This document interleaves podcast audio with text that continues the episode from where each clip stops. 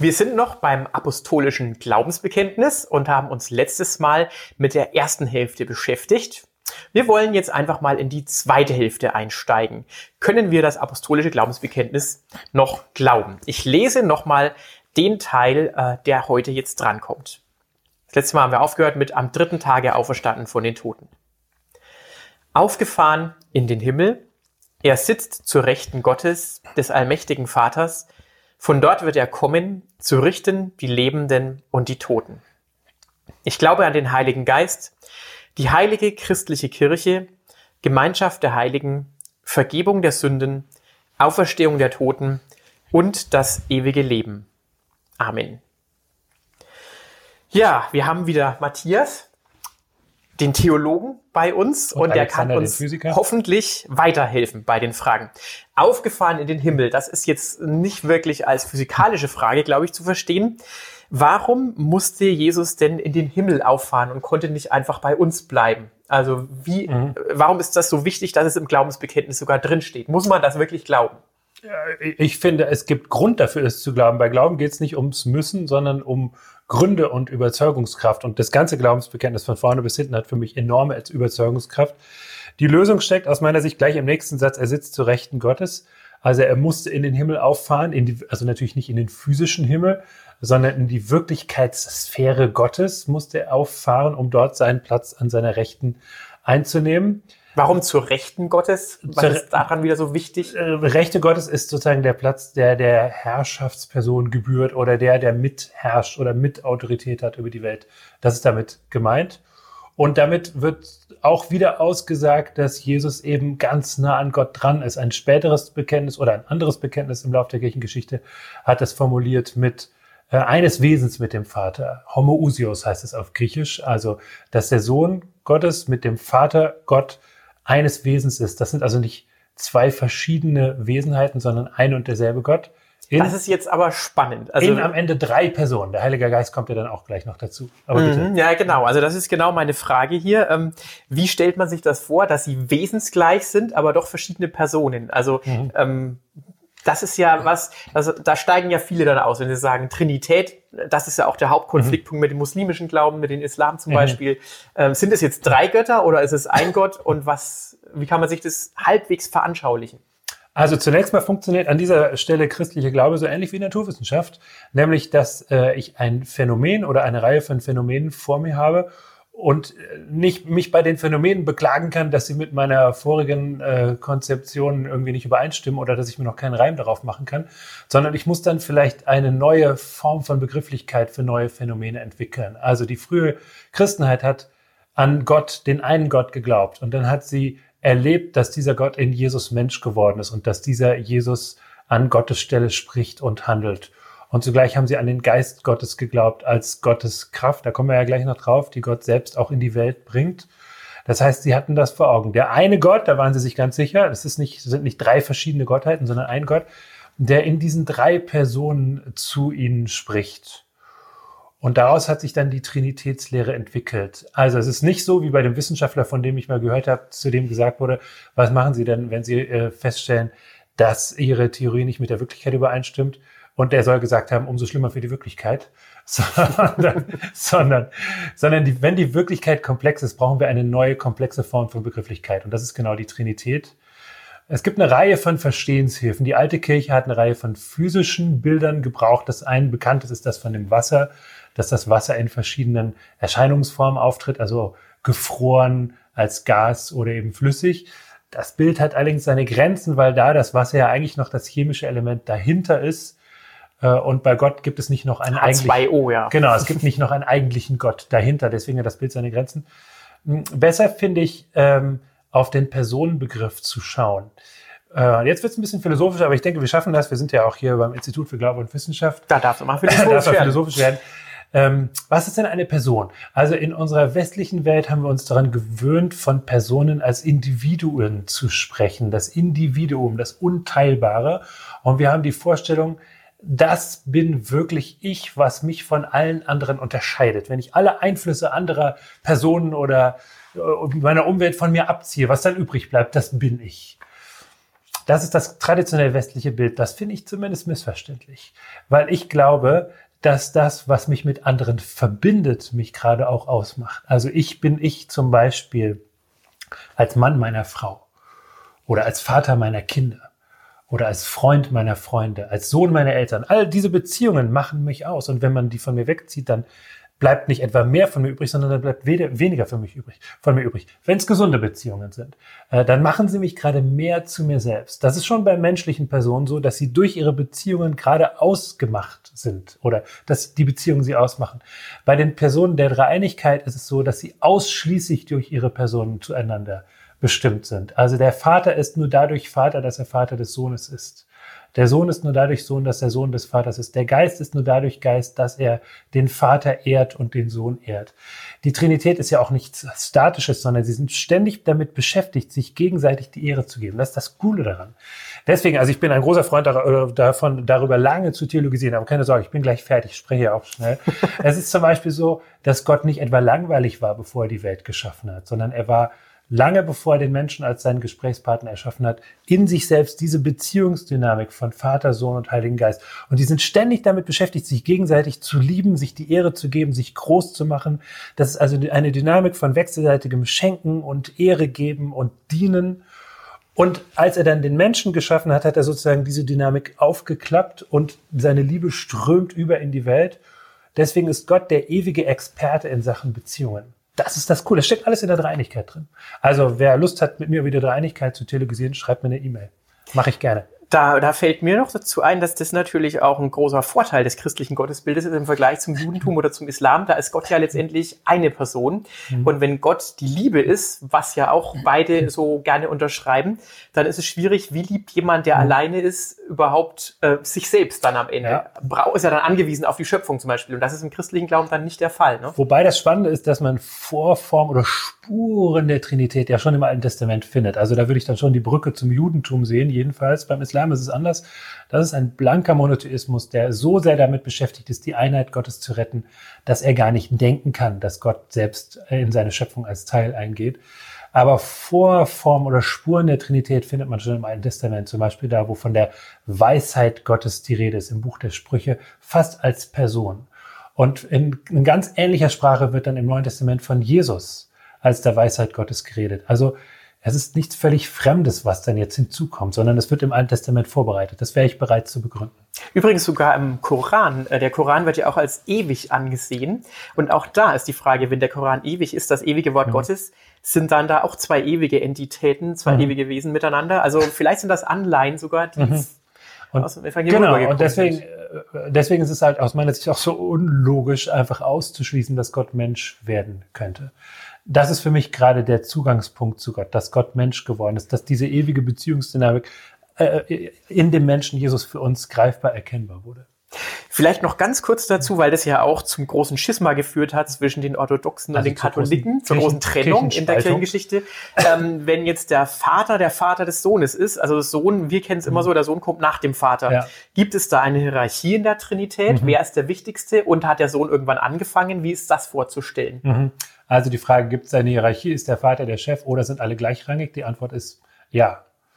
Äh, okay. Beides stimmt. Es gibt eine Hierarchie und es sind alle gleichrangig, wobei die Hierarchie darin besteht, dass sie sich wechselseitig einander unterordnen. Also äh, das, das ist ja auch schon das Geheimnis von Gemeinschaft im Neuen Testament. Da heißt es nämlich auch äh, zu, zu den Menschen in der Gemeinde gesagt, äh, in Demut achte einer den anderen höher als sich selbst. Ordnet euch einander unter. Nicht nur die, die Diener sollen sich den Herren unterordnen, auch die Herren sollen sich den Diener unterordnen. Alle sollen sich wechselseitig einander unterordnen, weil so Gemeinschaft am besten funktioniert. Und genauso ist es auch in der Gemeinschaft, die Gott selbst ist, dass Gott, die Personen in Gott ständig damit beschäftigt, sich einander die Ehre zu geben und sich wechselseitig einander unterzuordnen. Deswegen gibt der Sohn Jesus dem Vater immer mal wieder die Ehre. Davon ist in den Evangelien die Rede. Aber der Vater identifiziert sich auch mit dem Sohn und macht den Sohn groß und der Geist ist damit beschäftigt, den Sohn zu ehren. Deswegen ist es nicht falsch zu sagen, da gibt es eine Hierarchie, nur ist die nicht festgelegt, sondern die gibt es bei allen drei Personen der Trinität, dass die alle diese, diese Rolle haben. Ah, vielleicht würde ich beim Geist eine Ausnahme machen, da müssten wir nochmal drüber reden. Der Geist ist eigentlich hauptsächlich dafür da, den, den Sohn groß zu machen und Gott insgesamt groß zu machen. Der Geist nimmt selber eigentlich nicht Ehre. Äh, aber trotzdem würde ich nicht sagen, dass sozusagen der Vater eigentlich der Chef der Trinität ist, denn dann ist auch die Gefahr, dass man auf die Idee kommt, der eigentliche Gott ist der Vater und der Sohn und der Geist sind irgendwie nachrangige Gottheiten. Das finde ich missverständlich sondern ich glaube, man muss beides zusammenbringen. Es gibt diese wechselseitige Ehrerbietung und deswegen immer mal wieder Hierarchien, die wechseln aber. Mhm. Und es gibt zugleich die Gleichrangigkeit der Personen. Betest du dann auch zu allen dreien, zum Vater, zum Sohn und zum Geist? Das ist ja auch manchmal eine Diskussion. Zum, zum Geist selten, aber ich halte es für theologisch legitim, den Geist Gottes anzurufen. Das ist auch übrigens keine Erfindung der Neuzeit oder der Pfingstbewegung in der Neuzeit, sondern das ist ein ganz altes kirchliches Gebet, Veni Creator Spiritus, also komm, Heil, komm Schöpfergeist. Äh, das ist theologisch legitim. Ähm, also theologisch korrekt wäre eigentlich zu sagen, ich bete sowieso immer zu allen drei gleichzeitig. Das ist nämlich noch was Cooles an der Trinität. Trinität bedeutet nämlich, dass das Gespräch mit Gott, das ich mit Gott führe, für Gott so wichtig ist, dass die ganze Dreieinigkeit beschäftigt ist in diesem Gespräch. Gott der Vater ist mir gegenüber, Gott der Sohn steht an meiner Seite, er vermittelt zwischen mir und dem Vater und Gott der Heilige Geist kommt in mich hinein und hilft mir zu sprechen. Im Römerbrief zum Beispiel, Kapitel 8 heißt es, wir wissen nicht, wie wir beten sollen, aber Gottes Geist vertritt uns mit unaussprechlichem Seufzen. Und ich schließe daraus, dass auch wenn ich so fertig bin oder so, äh, so, so verstört, dass ich im Gebet nur noch seufzen kann und sagen kann, ach Gott, dann macht Gottes Geist daraus ein würdiges Gebet. So wichtig ist Gott, für Gott das Gespräch mit mir, dass die ganze Dreieinigkeit beschäftigt ist, um im Gespräch mit mir zu sein. Dann heißt Gebet ja letztendlich, teilhaben am Wesen der Dreieinigkeit. Das, Mitglied in der ja, Dreieinigkeit Das ist sein. noch ein Argument mehr zu beten. Mhm. Ja, das genau. sollten wir uns merken. Jetzt gebe ich aber mal den Ball an dich zurück. Also das heißt, er sitzt zu Rechten Gottes, des ermächtigen Vaters. Von dort wird er kommen zu richten die Lebenden und die Toten. Ist das mit dem Gericht nicht doch eine ziemliche Kröte, die man schlucken muss, wenn man das Glaubensbekenntnis spricht? Wie machst du dir darauf einen Reim? Tja, Gericht hat für uns natürlich erstmal immer einen sehr negativen Beigeschmack. Aber generell, ähm, wenn man jetzt mal in die Weltgeschichte schaut, ist, glaube ich, für die meisten Menschen Gericht etwas, was wir uns wünschen. Denn jeder hat es schon erlebt, dass wir ungerecht behandelt worden sind. Und wenn man sich mal die Mehrzahl der Menschen in der Weltgeschichte anschaut, ich würde sagen, mehr als 90 Prozent der Menschen ähm, sind gestorben, ohne dass sie jemals im Leben Gerechtigkeit erfahren haben. Die Holocaust-Opfer zum Beispiel. Sind einfach gestorben, alles ist konfisziert worden, keine Gerechtigkeit. Wenn es also kein Gericht gibt nach dem Tod, dann gibt es auch keine Gerechtigkeit. Dann ähm, leben wir in einem Universum, das prinzipiell den Ungerechten, den Mächtigen bevorzugt und die anderen haben eben Pech gehabt. Von daher ist für mich die Vorstellung einer Gerechtigkeit enorm wichtig, ähm, denn sie zeigt, ähm, Gott selbst ist interessiert daran, dass die Beziehungen wieder ins Lot kommen, dass sie wieder eingerenkt werden, dass sie gerichtet werden sozusagen. Und gleichzeitig hat das Gericht noch einen zweiten wichtigen Aspekt. Es zeigt nämlich, wie wichtig wir Gott sind. Man könnte ja auch sagen, die Erde ist ja nur so ein kleiner Staubfetzen im Universum. Was juckt es den Mond, wenn der Hund bellt? Ja, und der Unterschied zwischen Gott und Mensch ist ja noch viel größer als zwischen einem Hund und dem Mond. Das ist lächerlich im Vergleich dazu. Aber Gott juckt es offenbar wenn wir etwas nicht so tun, wie er sich eigentlich gedacht hat. Und das liegt daran, dass wir in seinem Ebenbild geschaffen sind. Gott sieht, wenn er uns anschaut, auch immer etwas von sich selbst wieder, weil wir in seinem Ebenbild geschaffen sind. Da spiegelt sich was wieder. Und wenn wir dieses Ebenbild eben dann genau gegenteilig leben, in den Dreck ziehen, ja, als äh, eben die Liebe in Hass verwandeln und so weiter, dann tut es Gott zutiefst weh, auch wenn wir noch so klein sein mögen physikalisch. Ähm, in dieser Perspektive rührt es Gott eben doch zutiefst in seinem Herzen an. Und deswegen ist Gericht ganz wichtig, weil es gibt uns auch diese Würde, dass wir uns für unser Leben verantworten müssen. Es ist eben nicht egal, was wir getan haben. Von daher Gericht ist auch ein Ausdruck der Liebe Gottes. Zum einen, er möchte Gerechtigkeit für alle herstellen und er möchte ähm, uns diese Würde der Verantwortung zusprechen. Und äh, es ist eben nicht so, dass man, wie manch Atheist sich vielleicht wünschen möchte, sagt, ähm, mit dem Tod ist alles aus und ich muss keinem mehr mich verantworten. Schon Epikur hat sich das ja gewünscht damals, sondern ähm, gerade es kommt eben alles nochmal auf den Tisch und deswegen ist es auch so wichtig, dass dieses Gericht nie getrennt werden kann von der Erlösung, über die wir das letzte Mal ja auch schon mhm. gesprochen haben, dass Gott eben tatsächlich weiß, wir können in diesem mhm. Gericht gar nicht bestehen als Menschen, mhm. aber er sagt eben, ich will euch trotzdem haben. Deswegen, ich richte das, was gerichtet werden muss, die Sünde in mir selbst, mhm. im Tod meines Sohnes. Und deswegen kann ich mich aufs Gericht tatsächlich freuen. Auch wenn ich zugeben muss, wenn ich auf mein Leben schaue, habe ich immer noch mal gemischte Gefühle. Aber dann darf ich mir das zusprechen. Ähm, ja, das Gericht ist schon passiert. Also ein tolles Bild dazu möchte ich vielleicht noch weitergeben. Wenn man in der Steppe steht und ein Waldbrand, eine richtige Walze walzt auf mich zu, äh, ein Steppenbrand, ähm, dann gibt es nur eine Möglichkeit, wie ich mich in Sicherheit bringen kann in der Steppe, indem ich nämlich selber ein Feuer anzünde. Äh, und da, wo das Feuer schon mal gebrannt hat, da brennt es nicht nochmal. Und so ähnlich kann man sich auch das Kreuz an Golgatha vorstellen. Hier hat das Gericht Gottes schon stattgefunden. Und wenn ich mich ans Kreuz flüchte, unter den Schatten Christi sozusagen, setze, dann wird das Gericht Gottes hier nicht nochmal zuschlagen, sondern es hat schon zugeschlagen. Und deswegen sieht Gott auch, wenn er mich richtet, seinen Sohn. Ähm, und alles, alle Eigenschaften seines Sohnes werden auf mich übertragen. Und das ist für mich eines der größten Wunder und etwas, was mich einfach auch begeistert am christlichen Glauben. Ähm, diese Erfahrung, Gott sieht mich so, wie ich eigentlich sein soll. Und das andere wird weggewischt. Das kann Gott komplett auslöschen. Von daher, ja, Gericht ist etwas Tolles. Mhm. Ich würde noch hinzufügen, dass ja, es ja hier heißt im Glaubensbekenntnis, äh, von dort wird er, nämlich Christus, kommen zu richten, die Lebenden und die Toten. Und ich habe mir immer gedacht, wenn ich mir jemanden aussuchen müsste, der am Ende ein Urteil spricht über jeden Menschen, der jedes Menschenleben möglichst fair und liebevoll beurteilen soll, dann kann ich mir keinen besseren Kandidaten denken als Jesus. Und wenn ich das im Hinterkopf habe, dann spreche ich diesen Satz gerade sehr gerne mit. Jesus wird am Ende nochmal das letzte Wort haben. Kein Unrecht wird un, äh, unbenannt irgendwie einfach verschwinden in, im Lauf der Geschichte, sondern Jesus wird am Ende nochmal sagen, so war es richtig, so war es nicht richtig, so war es in meinem Sinne, so war es nicht in meinem Sinne. Deswegen, auch wenn es für mich natürlich auch eine ernste Sache ist, ist es zugleich etwas, was ich sehr wichtig finde, dass das am Ende alles nochmal zur Sprache kommt. Ja. Okay. Ja, dann kommen wir schon, ich glaube, an den Heiligen Geist. Du hast vorher schon mal über die Trinität gesprochen und hast vorher auch mal den Heiligen Geist als die Kraft Gottes bezeichnet. Mhm. Ja, was denn nun? Ist der Heilige Geist so eine Art Kraft, die irgendwie das Universum trägt oder ist er auch eine Person oder wie bringst du das zusammen? Was genau ist der Heilige die, Geist? Die Antwort ist wieder ja, natürlich. Ähm, also der Heilige Geist wird im Neuen Testament schon als Personal beschrieben, also Person in dem Sinne, dass er Absichten und Eigenschaften hat, auch Charakterzüge, dass er etwas will. Der Heilige Geist will zum Beispiel, dass Menschen Jesus kennenlernen. Daran kann man ihn erkennen, wenn jemand Jesus bekennt oder sich zu Jesus bekennt, dann ist das immer ein Wirken des Heiligen Geistes.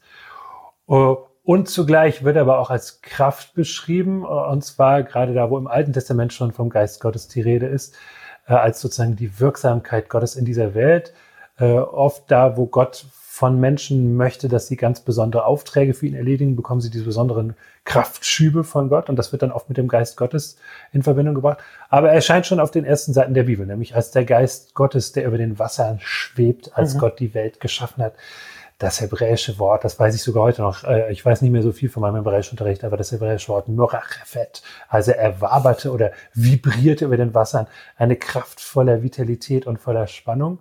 Und genau diese Kraft, die die ganze Schöpfung mit in Gang gebracht hat, die wirkt jetzt in Menschen, wenn sie an Jesus glauben und bewirkt, und das ist eine der ersten Wirkungen nach dem Neuen Testament, bewirkt vor allem Verständigung. Das Pfingstwunder, also wo die Jünger den Geist Gottes in einer besonderen Intensität empfangen, das besteht ja darin, dass sie dann plötzlich in fremden Sprachen reden und sich verständlich machen können. Das ist auch eine Wirkung des Heiligen Geistes. Äh, klar wird im Neuen Testament auch viel von Ekstase und besonderen Erfahrungen im Geist geredet. Das gehört auch alles mit dazu.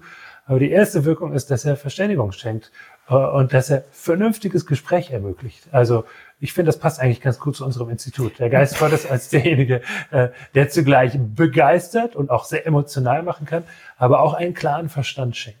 Wie merkst du das selber? Also hast du den Eindruck, dass manchmal so eine Stimme in dir was zu dir spricht oder wie wirkt der Heilige Geist in dir? Kannst du da was dazu? Also vor allem sagen? dadurch, dass mir Dinge klar werden. Also diese Stimme äh, kenne ich so nicht, aber ich, ich denke schon, dass es Leute gibt, die das sehr direkt erfahren. Dazu gehöre ich nicht.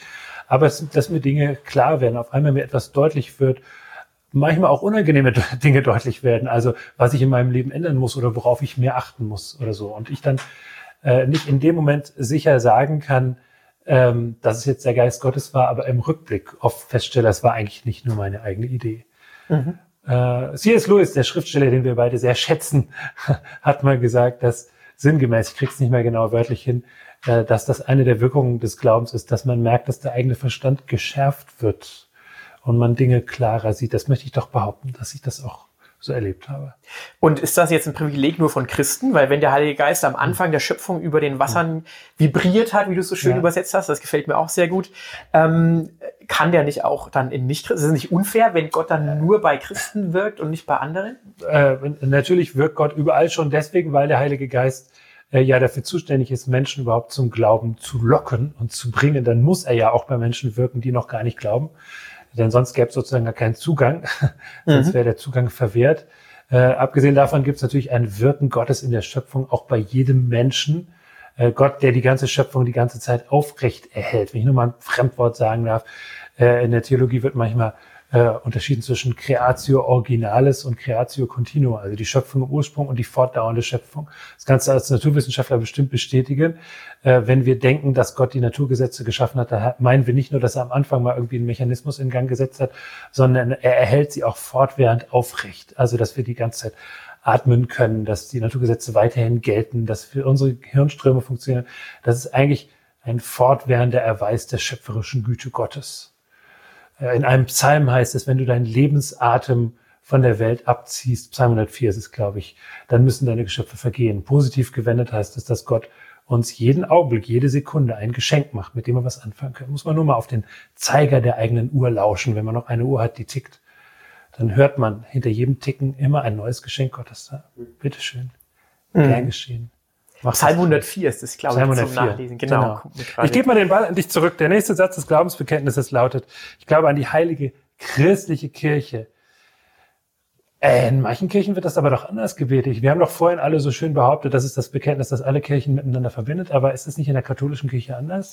Das stimmt. Ähm die heilige katholische Kirche wird da gebetet. Ähm, und da ist dann schon die Frage, oh, gibt es da jetzt einen Unterschied? Ich hatte zum Glück Altgriechisch äh, in der Schule, fünf Jahre lang durfte ich genießen und da auch die Philosophen und so weiter lesen. Und kat holos, also holos ist das Ganze, die allumfassende, heißt katholisch eigentlich in dem Sinne. Deswegen ähm, ist es eben durchaus so, dass auch ein evangelischer mitbeten kann, die heilige katholische Kirche, mhm. im Sinne der allumfassenden Kirche.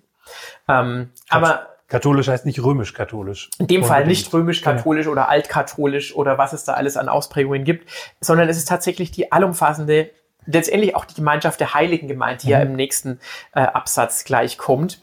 Ähm, ja, ähm, dennoch gleich da noch die Frage, die heilige christliche Kirche oder die heilige allumfassende Kirche.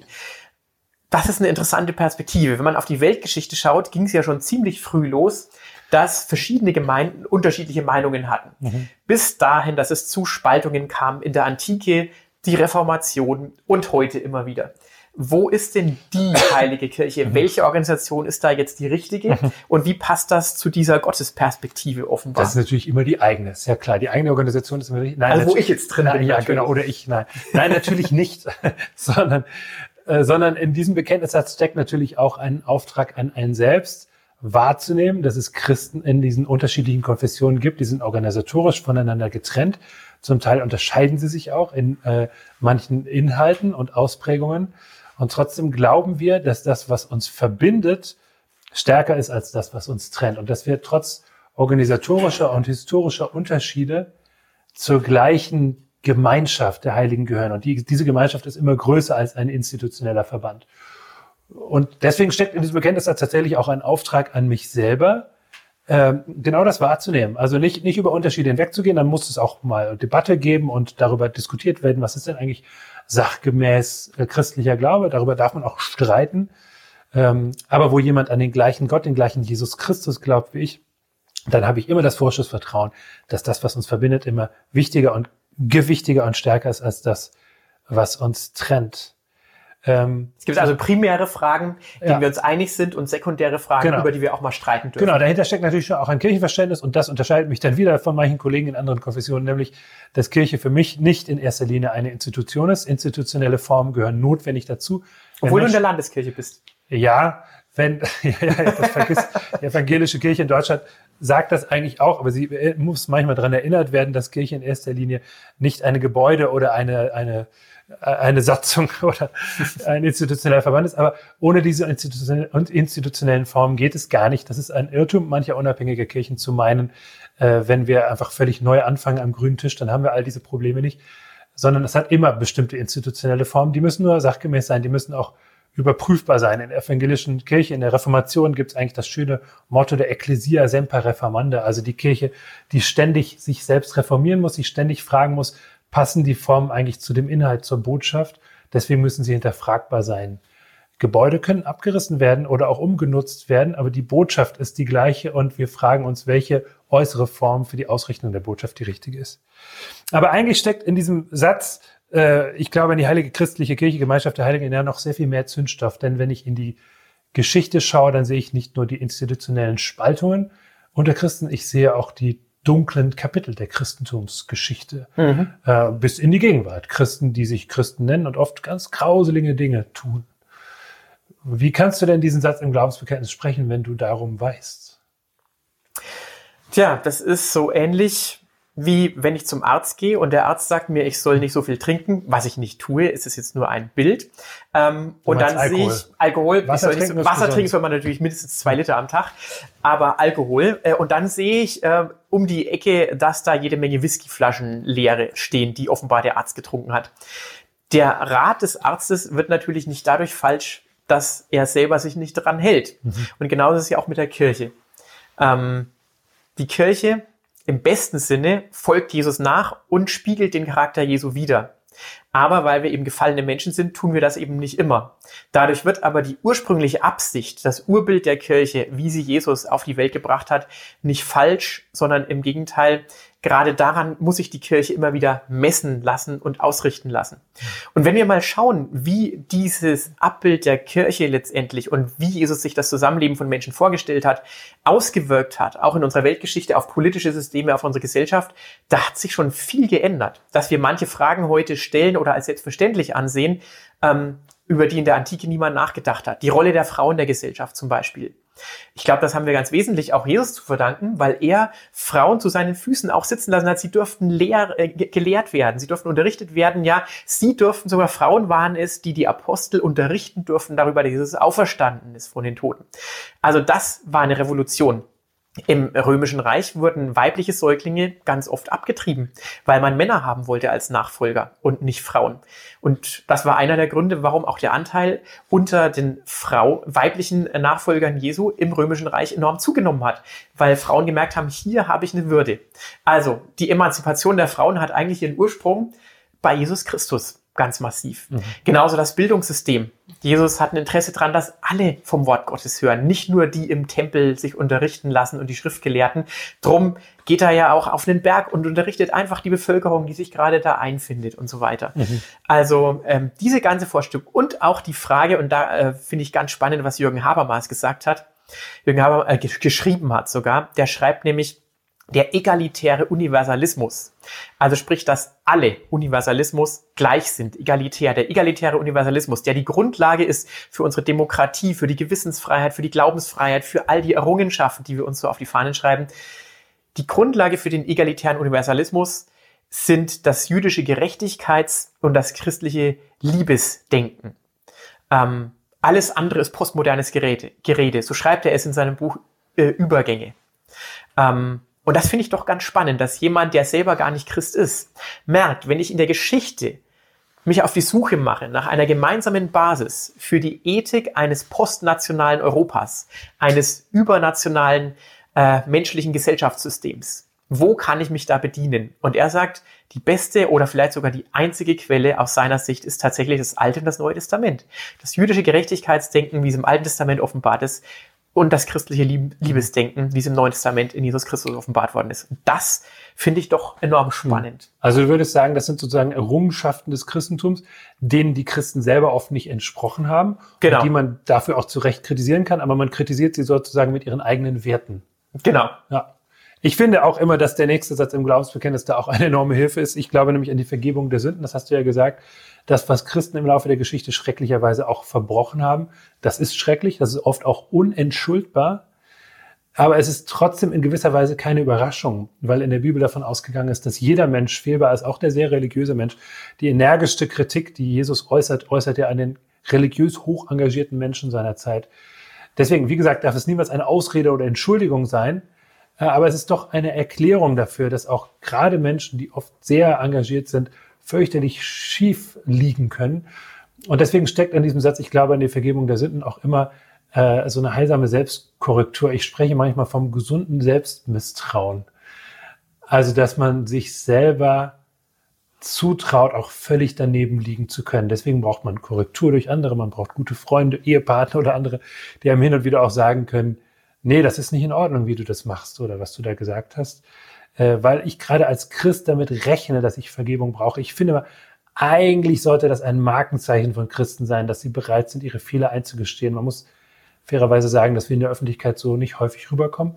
Eigentlich sollte das aber ein Markenzeichen sein. Christen sind die, die zugeben können, dass sie falsch liegen und dass sie Vergebung brauchen. Fällt einem aber auch enorm schwer. Mhm. Übrigens auch in der Wissenschaft. Das Spannende ist nämlich, dass dieses Denken tatsächlich auch äh, einen wesentlichen äh, Beitrag dazu geleistet hat, dass die wissenschaftliche Methode entwickelt worden ist. Wir haben dazu einen Text auf unserer Textsammlung von Kirsty Burkitt, ähm, die da auch schreibt, wie dieses puritanische Verständnis, dass der Mensch einfach fehlbar mhm. ist, dass unser Verstand sich täuschen kann, dazu beigetragen hat, dass wir sagen müssen, es reicht nicht, wenn einer das einfach mal denkt, sondern wir müssen es immer überprüfen. Wir müssen es testen, was da jemand sagt. Und es muss von jedem prüfbar sein. Es darf nicht einfach nur einer, der König zum Beispiel, das behaupten.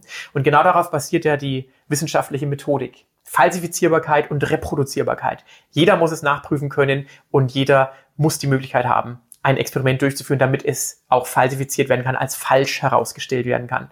Mhm. Und darauf basiert Naturwissenschaft. Also von daher, auch da hat der christliche Glaube tatsächlich seine markanten Spuren hinterlassen. Mhm.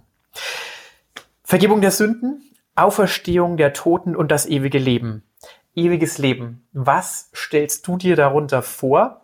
Ähm, also ich komme aus Bayern, muss ich ganz ehrlich jetzt zugeben und bekennen und stehe auch dazu das und finde es auch toll. Es ja. ist die schönste Herkunft, die man sich überhaupt auf dieser Welt nur vorstellen kann. Ähm, da denkt man immer so an den Aloysius, der auf seiner Wolke sitzt, die Harfe in der Hand hat und Luja Soggi mhm. äh, in den Raum ruft. Für mich persönlich äh, kann ich da dann gut Leute nachvollziehen, die sagen, also bevor ich da die Ewigkeit verbringe, mhm. dann doch lieber da unten, wo das Feuer brennt und fleißig gegrillt wird. Ja, ewiges Leben. Der Theologe. Also, es ist klar, dass wir uns das nicht vorstellen können, weil wir noch nicht da waren und weil es per Definition unsere Vorstellungskraft übersteigt. Die Bilder, die am Ende der Bibel, vor allem im Buch der Offenbarung von dieser neuen Welt Gottes gezeichnet werden, auf den letzten Seiten der Bibel, das sind eben genau Bilder, weil sie etwas beschreiben, was wir noch nicht kennen und auch nicht kennen können.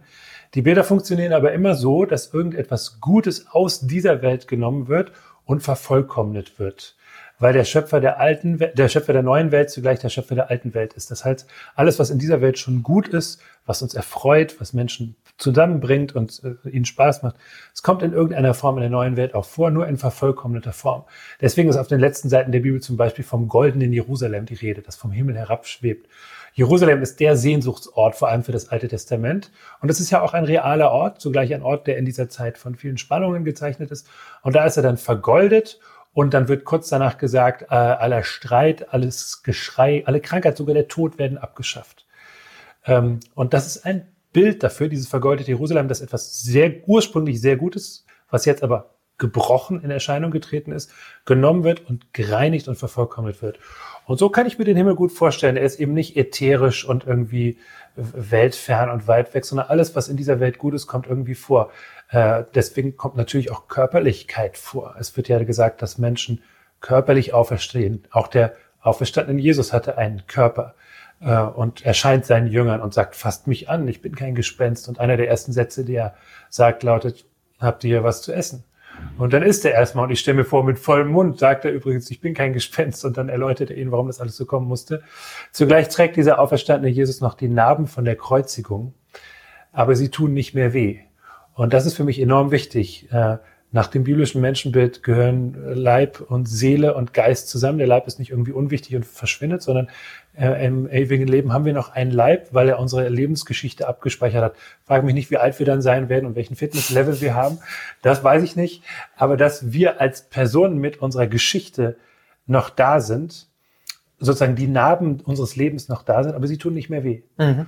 Und deswegen ermutige ich immer dazu und mit meinen Kindern philosophiere ich gerne darüber, was es so alles im Himmel gibt. Das Schönste, was ihr in dieser Welt erlebt, nehmt das mal und stellt euch vor, das ist nur ein ganz kleiner Abglanz von dem, was auf uns wartet. Zum Beispiel Humor. Ich bin ein, bin ein großer Freund von Humor, ist es vielleicht deutlich geworden. Und ich glaube natürlich, dass es im Himmel in der Ewigkeit Humor geben wird, aber in vervollkommneter Form. Zum Beispiel erlebe ich, dass hier in dieser Welt manche Witze vor allem dann lustig sind, wenn sie so ein bisschen fies sind. Und Bayern über Preußen zum Beispiel? Ich hätte da jetzt ein paar andere Ideen. und ich glaube schon auch, dass es in der Ewigkeit sehr viel zu lachen geben wird, aber nicht so, dass jemand dabei verletzt wird. Vielleicht hängt es damit zusammen, dass wir dann über uns selber lachen. Ich weiß es nicht genau. Äh, also nehmt das Beste, was ihr erlebt habt. Wenn es ganz banale Dinge sind, etwas Gutes zu essen, ein Erdbeereisbecher an einem heißen Sommertag oder äh, oder ähm, Erfahrungen von Liebe und Zuwendung. Und überlegt euch, das ist nur ein ganz kleiner Abglanz von dem, was auf uns wartet.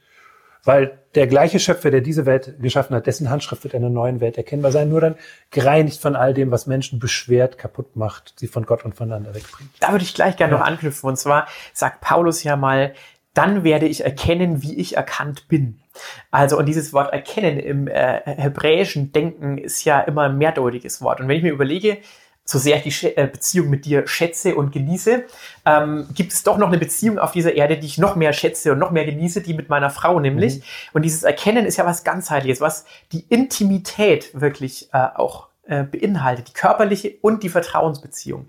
Und die Vertrauensbeziehung, die ich zu einem ja, tollen Ehepartner einfach haben darf. Und da muss ich sagen, das ist schon was, wenn ich mir überlege, dass dieses Wort auch auf die Beziehung mit Gott anwendbar mhm. ist. Ich bin erkannt mhm. Und so werde ich auch Gott erkennen. Das heißt, Ganz ich kann es zusammenfassen, der Himmel wird besser sein als Sex. Der wird besser sein als die beste, erfüllende, vertrauensvolle Intimität, die wir auf äh, der Erde hier erleben können. Ähm, ja, und wenn man sich das vorstellt, es wird ein Hochgefühl ohne Ende, glaube mhm. ich. Diese Intimität, die wir da mit Gott erleben, werden ihn erkennen, was ihn im tiefsten anbelangt, ihm voll vertrauen können und gleichzeitig er vertraut uns voll. Mhm. Ähm, ja, also das ist mind-blowing. Das ist genau das, was ja auch gesagt wird. Gott wird bei ihnen wohnen auf den letzten Seiten der Bibel, also wird ganz nah an ihnen dran sein. Und das ist auch die erste Antwort auf das, was den Himmel ausmacht. Äh, eben nicht das Schlaraffenland, wo ganz viele Dinge einfach nur in Hülle und Fülle da sind, sondern die Nähe zur Quelle von all dem, was dieses Leben schon gut und spannend und wertvoll macht, nämlich zu Gott selbst, die unmittelbare mhm. Nähe zu Gott selbst. Nochmal C.S. Lewis an der Stelle, weil ich den immer so gerne zitiere, der hat gesagt, es stellt sich, ich krieg's wieder nicht ganz wörtlich hin, aber sinngemäß hat er gesagt, es stellt sich die Ewigkeit vor, so wie ein Buch, bei dem jedes Kapitel spannender ist als das vorige und das nicht aufhört. Oh ja, das kommt, glaube ich, kommt das nicht sogar in Narnia vor, am. Ende im letzten Kampf? Ja. ja. also, aber bevor wir jetzt hier ähm, uns in himmlischen Fantasien ergötzen, vielleicht dann doch noch mal eine letzte Frage mhm. dazu. Okay, ewiges Leben wird herrlich, wird wunderbar, aber ist das dann nicht nur Jenseitsvertröstung im mhm. christlichen Glauben? Also was ist das Besondere dann? Also warum sind wir dann überhaupt noch hier? Mhm. Warum können wir nicht sofort in den Himmel eintreten? Warum müssen wir dann hier mhm. noch schuften? Ähm, ja. Also zunächst mal ist Vertröstung etwas ja nur dann, unangemessene Vertröstung ist etwas ja nur dann, wenn es nicht der Wirklichkeit entspricht.